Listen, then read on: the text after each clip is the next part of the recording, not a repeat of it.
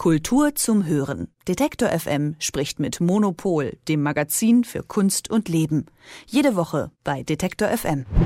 In gut einer Woche feiert einer der wohl wandelbarsten Künstler der Gegenwart einen runden Geburtstag. 90 Jahre wird er alt werden, also da braucht es schon einen sehr großen Kuchen, um da alle Kerzen unterzubringen. Und die Rede ist natürlich von niemand Geringerem als von Gerhard Richter. Warum gerade er es geschafft hat, ja wirklich in den Kunst Olymp aufzusteigen, darüber spreche ich jetzt mit Sebastian Frenzel vom Monopolmagazin für Kunst und Leben. Sebastian, ich grüße dich. Guten Morgen. Ich weiß nicht, ob ich mich damit zu weit aus dem Fenster lehne. Falls ja, dann korrigier mich bitte sofort. Aber ich würde schon sagen, dass Gerhard Richter der wohl erfolgreichste und berühmteste deutsche Maler der Gegenwart ist. Wie hat es denn geschafft, da hinzukommen? Ja, das ist so einfach natürlich nicht zu beantworten. Das sind verschiedene Faktoren. Ähm, auf jeden Fall Talent, Fleiß. Ähm, er hat eine, eine wahnsinnige malerische ähm, Fähigkeit einfach. Ähm, aber geprägt ist er natürlich auch von seiner Biografie. Also er wird 90 Jahre alt, hast du ja erwähnt. Er ist äh, 32 geboren worden in Dresden, ähm, hat dann die, die Nazi-Zeit erlebt und den Zweiten Weltkrieg, hat dann ähm, in der DDR eigentlich sein Studium begonnen und ist dann, ähm, weil er mit dem System dann doch nicht zurechtkam und merkte, der Druck wird immer größer, ist er 61 geflohen nach Westdeutschland. Ähm, das heißt, er verkörpert auch relativ viel von dieser deutschen Geschichte ähm, der, der jüngeren Vergangenheit oder der vergangenen 90 Jahre, ähm, hat drei politische Systeme erlebt und ähm, seine, seine Malerei hat dadurch eine, eine historische und eine gesellschaftliche Tiefe und Relevanz, die ihn, glaube ich, sehr bedeutsam macht. Ja, wenn wir da jetzt schon angekommen sind, danach gefragt, was macht denn seine Werke deiner Meinung nach so aus? Ja, ähm, du hast es ja auch schon gesagt, er ist sehr wandelbar. Ganz generell kann man vielleicht sagen, dass man überhaupt noch malen kann, ähm, heute im Medienzeitalter, in dem wir Fotografie haben, in dem wir Internet haben, ähm, dass Bilder, ähm, gemalte Bilder noch etwas aussagen können über die Gegenwart. Ähm, Dafür ist er natürlich nicht verein, alleine verantwortlich, aber doch schon ähm, zu großem Maße hat er das erkundet. Ähm, und ich glaube, das ist eigentlich seine herausragende äh, Bedeutung. Er hat gezeigt, dass Malerei heute noch eine Rolle spielen kann.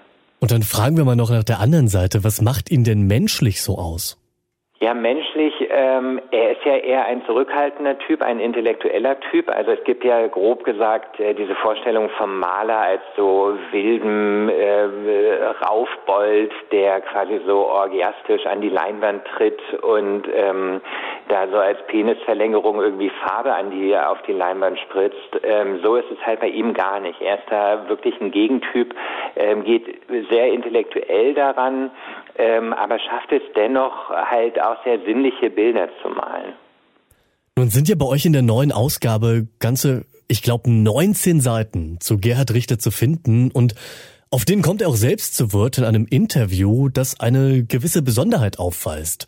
Denn ihr habt es gar nicht selbst geführt, sondern ihr veröffentlicht ein Gespräch, das Gerhard Richter mit dem Schriftsteller und Regisseur Alexander Kluge geführt hat.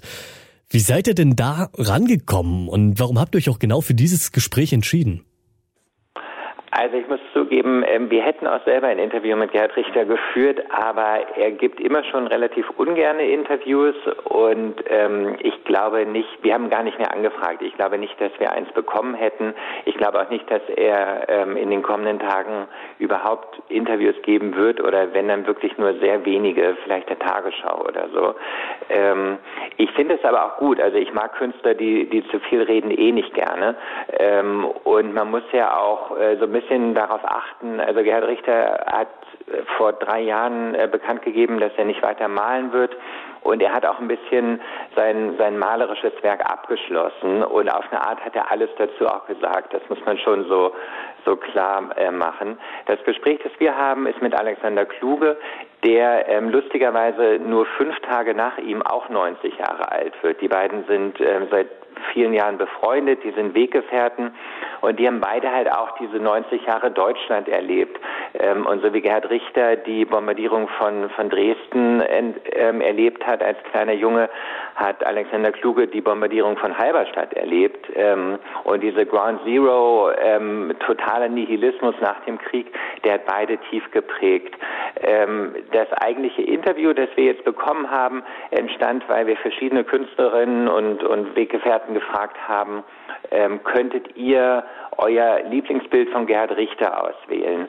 Da haben wir ganz tolle Leute dabei von Thomas Demann, Wilhelm Sassnal, Karin Kneffel, Thomas Abts, also wirklich ähm, super Leute.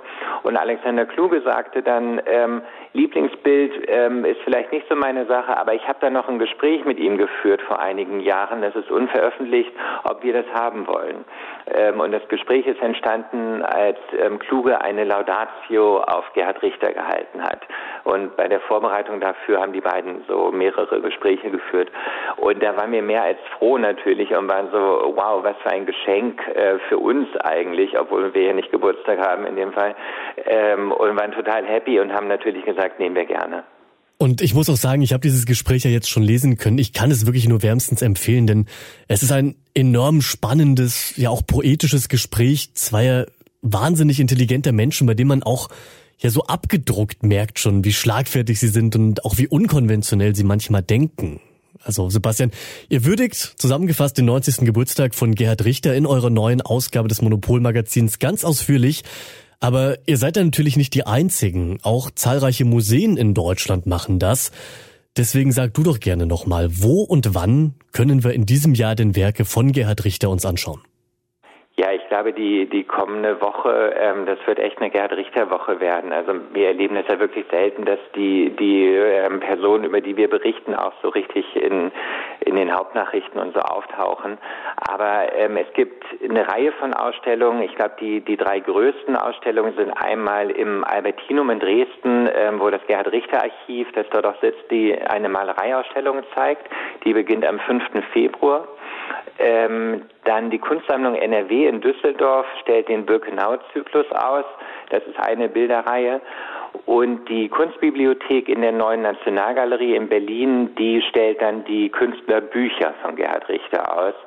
Ähm, darüber hinaus gibt es aber auch eine, ähm, eine Sonderschau im Museum Ludwig in Köln und bestimmt noch viele andere Ausstellungen. Also die kommende Woche gehört Gerhard Richter.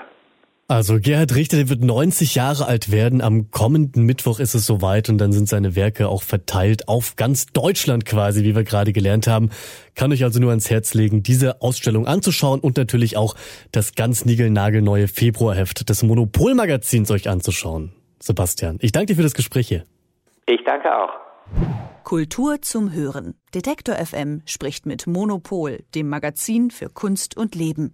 Jede Woche bei Detektor FM.